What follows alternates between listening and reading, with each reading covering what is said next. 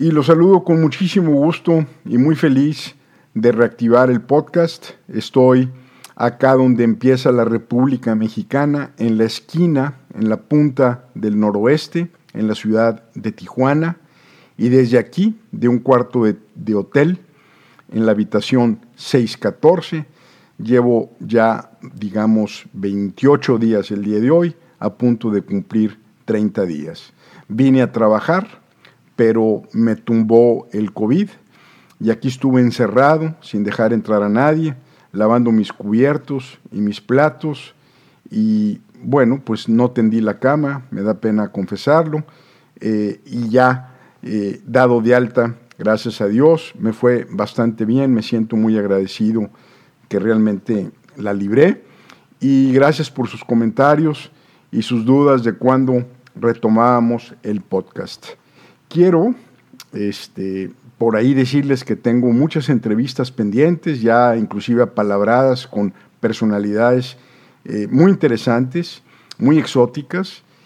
Hoy, desde aquí, les quiero hablar del tiempo.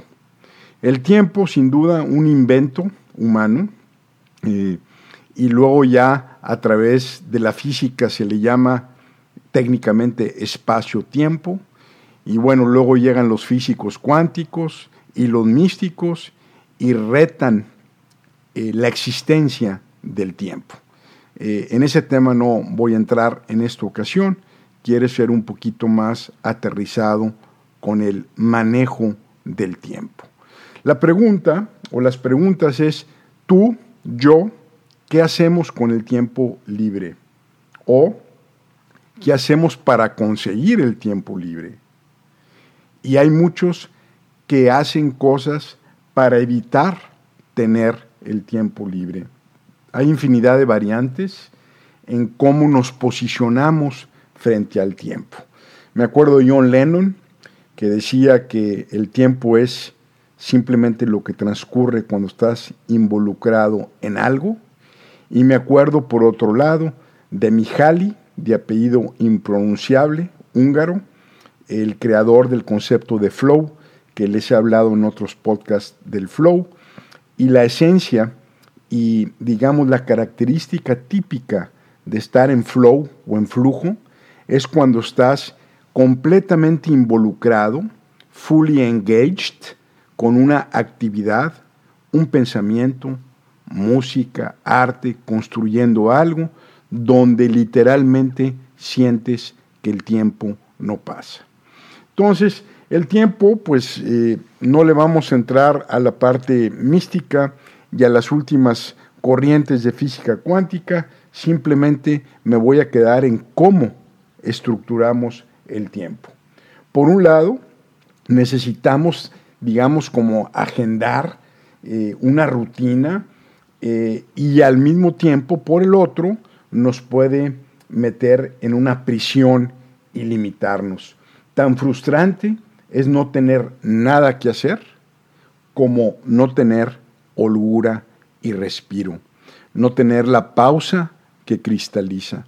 Esos momentos donde uno hace ese espacio para que se conformen y se cristalicen las cosas.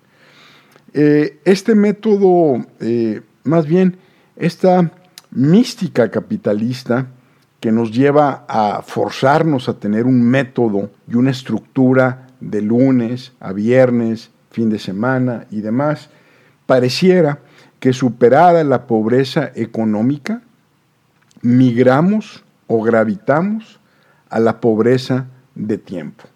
Se gasta tiempo para ganar dinero, pero no se puede gastar dinero para comprar tiempo. El manejo del tiempo es quizás el elemento más revelador del tipo de vida que tiene una persona. Está el dicho de dime con quién andas, te diré quién eres. Pues yo podría decir, dime cómo estructuras tu tiempo y te diré quién eres. La realidad, hay que decirlo, es que tener tiempo libre, si nos vamos con una perspectiva de tiempo más amplia, eh, es algo relativamente nuevo, porque millones de años en evolución, fueron marcados por una estructuración del tiempo enfocada totalmente a la supervivencia, o sea, a cómo no morir, a cómo adaptarse al entorno, a cómo reproducirnos y seguir agrandando al colectivo, a la tribu nómada que andábamos pues en grupos ahí moviéndonos. Hace unos 150 mil años todavía no domesticábamos ni el fuego. Realmente en la historia de la humanidad, 150 mil años es ayer. Los días nos la pasábamos buscando refugio, comida, ansiosos de la siguiente amenaza. Las cuevas pues eran casas temporales mientras hubiera comida, pero la esencia de los humanos, la esencia de la vida es justamente el movimiento. Y, luego, pues eh, hace unos 10.000 años más o menos, entre 7 y 10.000 años, empezaron los asentamientos humanos, hay descubrimientos cada vez más nuevos que vuelven a, a mandarnos al pizarrón para calcular exactamente cuándo empezaron los asentamientos humanos. Ahí nacen los oficios, agricultores, eventualmente herreros, constructores y naturalmente cazadores. Ahí eh, se domestica entonces al campo, a la agricultura.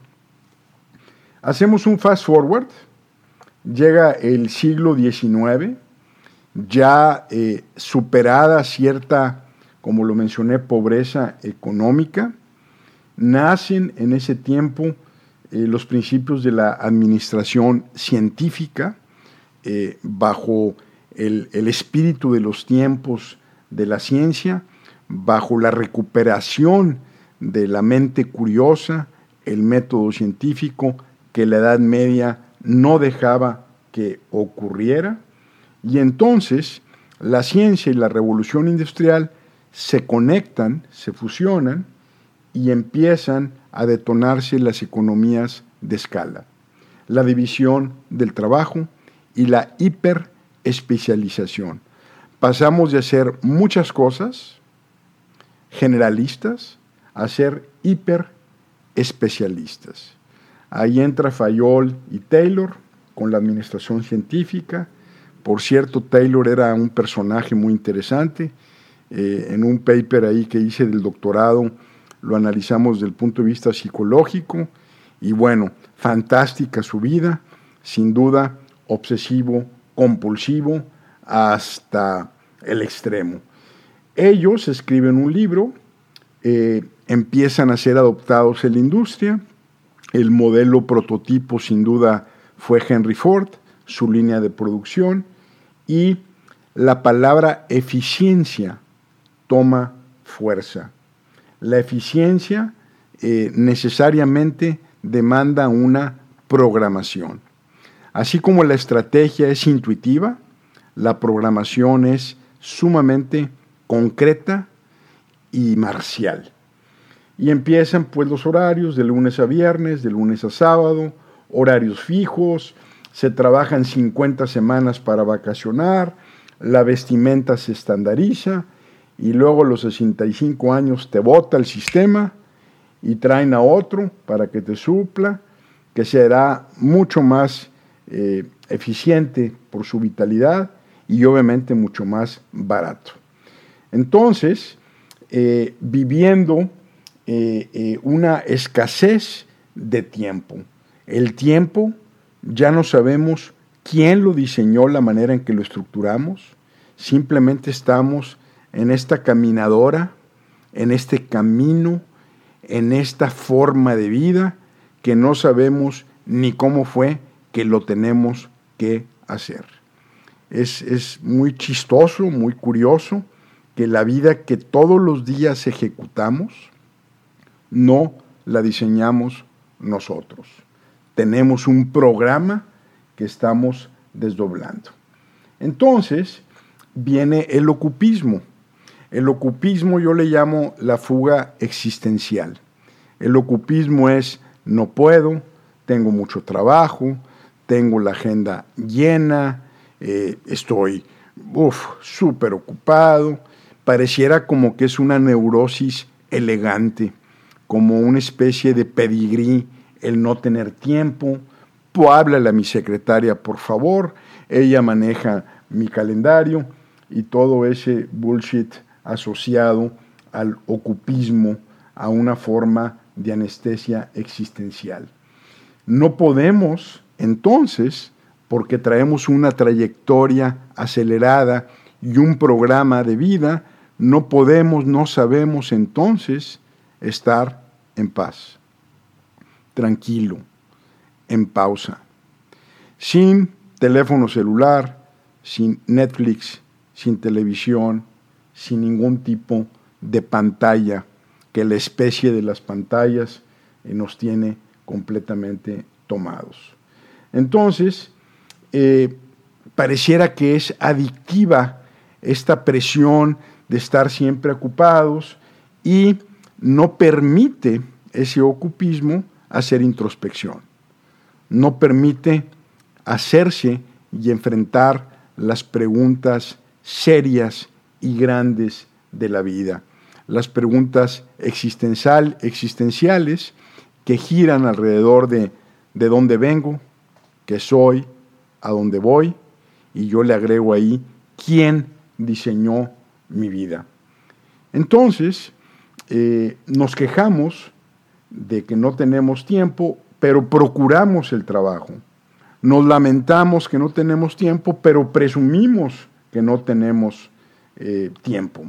Nos hacemos tan buenos en refugiarnos en el ocupismo que pareciera que nos volvemos discapacitados en la forma que usamos el tiempo, atrapados por la unidimensionalidad. Vivir acelerado y ocupado para no hacer contacto con el otro, para no mirar al otro o a la otra a los ojos, para no crear el espacio para hablar de cosas íntimas, profundas, sustanciales. ¿Para qué? Mejor pateamos la lata y seguimos atrapados en el ocupismo. Así no tenemos que enfrentarnos, ni con el otro, ni con uno mismo. Tener entonces eh, esta forma de vida nos hace eh, eh, como una especie de, pues sí lo dije, discapacitado para poder manejar y estructurar el tiempo de otra forma. Aquí empiezan y emergen los aditamentos rompe presente. No basta la ansiedad asociada al futuro o la culpa asociada al pasado. Ahora tenemos un vehículo que se llama el móvil, el teléfono celular, que es la herramienta perfecta para continuar en la, evasión y perpetuar el ocupismo. Eh, el teléfono este, eh, se convierte en, en una actividad en sí misma. Me levanto y prendo el teléfono para entonces reaccionar a los mensajes, remandar los memes, contestar solicitudes. Y si yo no prendo el teléfono dos o tres horas después de que me levanto, me empieza la ansiedad. El tener que tomar una llamada, contestar un mensaje, es la fuga justificada, aquí y ahora. Es más fácil fugarse que lidiar con la ambigüedad del momento. Más fácil el iPhone o el Samsung o el Huawei, el que tengan, agarrarlo, tomarlo, que reconocerse aburrido. Es más fácil clavarse en el iPad que conversar un tema denso que está gritando en una pareja, que está gritando en la familia. Pareciera entonces que hay algo peor que tener pobreza de tiempo, y es la inhabilidad de vivir sin tener algo preciso que hacer sin los aditamentos electrónicos acostumbrados. Entonces ya para, para cerrar, la estructuración del tiempo es una cosa seria. es una necesidad humana que nos enfrenta a nosotros mismos. Voy a poner el ejemplo más notorio, más visible, más actual. Llega una pandemia, meten freno, palanca, un parón y de repente las rutinas quedan completamente deshechas. Y ahí, entonces, ¿cómo nos reconfiguramos ante esas rutinas? Esta confusión de decir, ¿y ahora qué hago? ¿Y ahora cómo lo manejo? ¿Y ahora cómo manejo la intimidad en función de que tengo más tiempo con este, con esta, con ellos? Entonces ahí eh, nos exhiben como autómatas, nos exhiben, eh, este parón nos exhibe como un, eh, un programa que se desdobla, como zombies que de repente podemos vernos a nosotros mismos y decir cómo estructuramos el tiempo. Hay dos implicaciones. La primera es el hábito. El hábito todos los días, cotidianamente, nos construye o nos destruye. El hábito nos tiene tomados como las pantallas. Nosotros no tenemos hábitos, los hábitos nos tienen a nosotros. Entonces, ese movimiento cotidiano, de día con día, está construyendo o está destruyendo algo. Y el parón, la pandemia, en esa pausa nos permite entonces analizar la trayectoria de los hábitos que veníamos nosotros ejerciendo, quizás inconscientemente todos los días. Es como una especie de acelerador de trayectorias.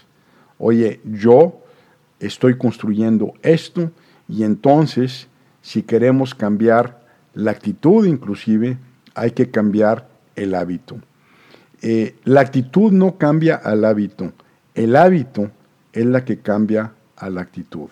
Entonces, en la estructuración del tiempo, el reto es cómo, cuáles, cuántos cotidianamente estamos tomados por esos hábitos y nos plantea la posibilidad de cambiarlos.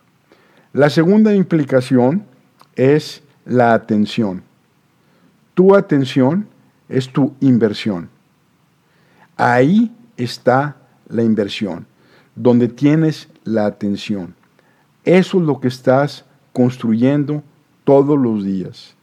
Si la atención está dispersa, si la atención está fugada, si la atención está subordinada a un teléfono, si la atención entonces es, está capturada como una víctima de todos los estímulos, entonces no tenemos inversión, no tenemos intención, no tenemos entonces construcción. Cierro diciendo que ojalá que estén estructurando bien su tiempo, ojalá que esto les sirva para estructurar el tiempo y movernos quizás paradójicamente a buscar el flow nuevamente cierro con Mijali, a buscar esa actividad que nos involucramos tanto en ella, que nos sentimos manifestados y proyectados en nuestra creatividad, que hace que el tiempo se borre. Que tengan muy buen día y seguimos en contacto. Gracias.